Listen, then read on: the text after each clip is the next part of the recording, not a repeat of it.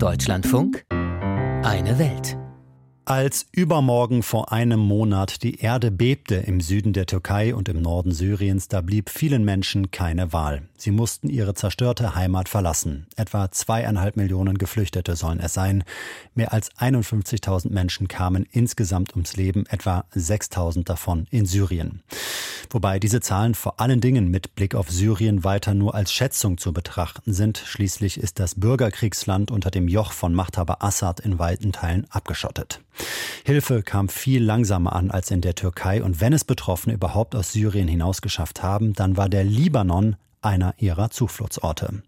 Doch auf welche Zustände treffen sie dort? Die Politik im südlichen Nachbarland Syrien verliert sich seit Jahren in Machtkämpfen.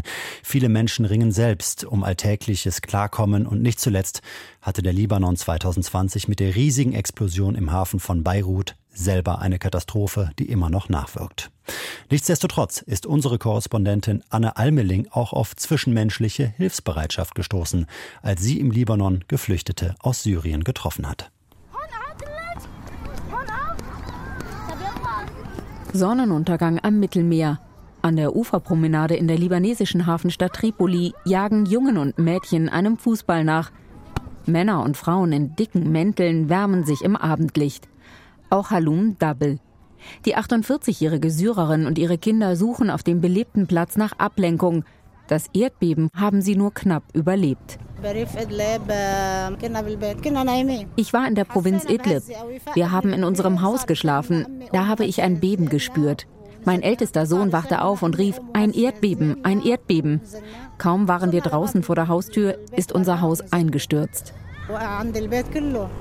Von einem Moment auf den anderen standen Halum Dabel und ihre Kinder vor dem Nichts und beschlossen, Idlib zu verlassen. Nicht zum ersten Mal. Schon vor sieben Jahren war die gesamte Familie aus Syriens Nordwesten in den Libanon geflohen. Halum Dabelsmann schlug sich weiter nach Belarus durch und erreichte schließlich Deutschland. Seit einigen Monaten hofft die Familie auf eine Zusammenführung. Die Visa dafür hat Halum Dabel bereits bezahlt. Aber weil sie danach kein Geld mehr hatte für ihre Miete im Libanon, kehrte sie mit ihren Kindern nach Syrien zurück, bis das Erdbeben ihr Haus verschluckte und sie erneut fliehen mussten.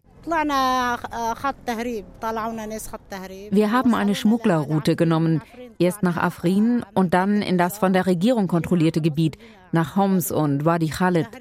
Auf offiziellem Wege wären wir nicht durchgekommen, weil wir keine gültigen Papiere haben.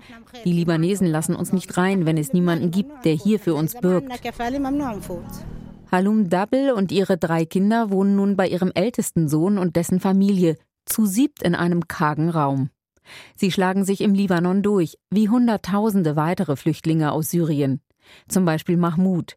Der 25-jährige Syrer lebt seit acht Jahren im Libanon. 90 Dollar Miete pro Monat kostet die Unterkunft für ihn, seine Frau und den gemeinsamen Sohn in einem Lager für palästinensische Flüchtlinge in Tripoli. Obwohl er und seine Nachbarn Mühe haben, ihre Familien zu ernähren, haben auch die Bewohner des Lagers für die Erdbebenopfer gespendet und die Sachen mit Hilfe von Kontaktpersonen über die Grenze geschafft. Sie haben Kleidung gesammelt, Geld, was immer man entbehren konnte. Wenn du zum Beispiel eine Jacke trägst, aber die nicht unbedingt brauchst, ziehst du sie aus und spendest sie den Leuten.